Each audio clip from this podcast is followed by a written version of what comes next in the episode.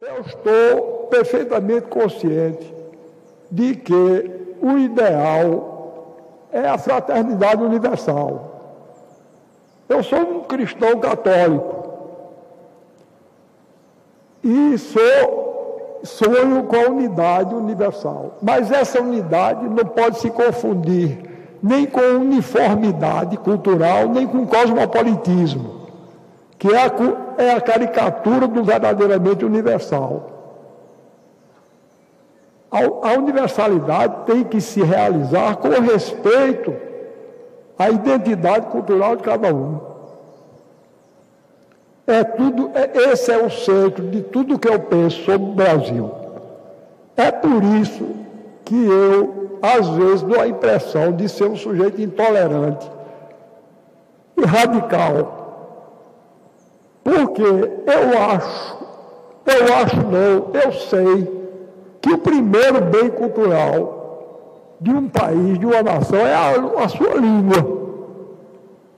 Então, eu, quando eu vejo essas violentações contra a língua portuguesa e contra a cultura brasileira, eu sei o perigo que isso representa.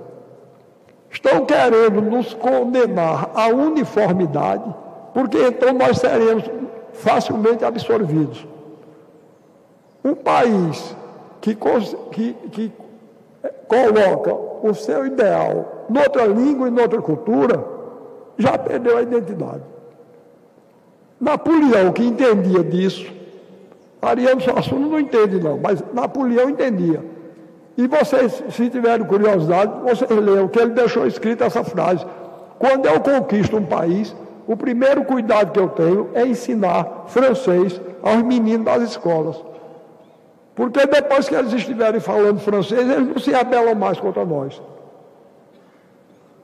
Então, por favor, tomem cuidado, porque a língua portuguesa é uma língua de primeira classe, belíssima.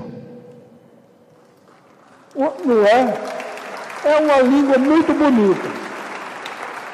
Muito bonita. Não sou eu que digo, não. Era Cervantes. Cervantes dizia que o português era a língua mais sonora e musical do mundo. E a gente abrir mão disso, dessa riqueza extraordinária. Ah, não.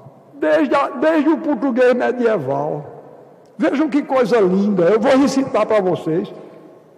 É, eu sou muito acusado de ser arcaico, eu me incomodo lá com isso. Não é?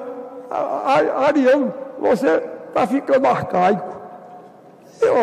Para não ser arcaico, eu tenho que admitir essas manifestações culturais de quarta categoria que acontecem por aí. Ah, não. Enquanto eu tiver força, eu reajo. E o, o, o que é pior, eles se vendem, querendo ser modernos, e desculpa, e a, e a juventude nem ouve. E a minha eles ouvem. Pode até não concordar, mas ouve, porque sabe que eu não estou mentindo. Eu acho que eles cansados de ver gente mentindo. Então eu posso estar errado, mas aquilo que eu estou dizendo é aquilo que eu, em que eu acredito. E eu digo, doa a quem doer. Aquilo que eu acredito. Eu, eu digo, doa a quem doer. Pareça arcaico ou não pareça, eu não estou me incomodando.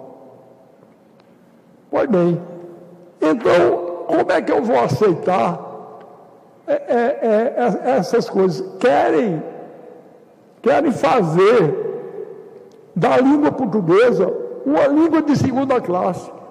Eu ouvi muito, não sei se vocês chegaram a ouvir, vocês são mais novos, que o português era uma língua pobre.